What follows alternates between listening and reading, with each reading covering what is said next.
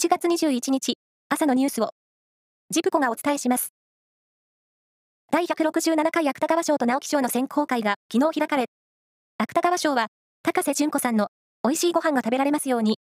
直木賞は、久保みすみさんの、夜に星を放つに決まりました。芥川賞は、1935年の賞創設以来、初めて、候補者がすべて女性となり、注目されていました。国内で昨日報告された新型コロナウイルスの新規感染者が15万2536人となり、1日あたりの過去最多を更新しました。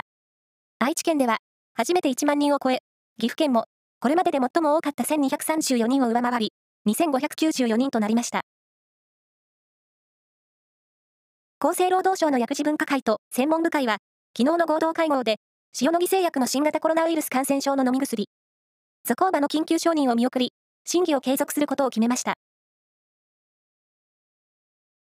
ふるさと納税制度に基づき、昨年度、全国の自治体が獲得した寄付金の総額が8000億円を超え、過去最高を更新しました。メジャーリーグ、エンゼルスの大谷選手は19日、オールスターゲームにア・リーグの1番指名打者で先発出場し、1打数1安打、1フォアボールでした。試合は、ア・リーグがナ・リーグに3対2で勝ちました。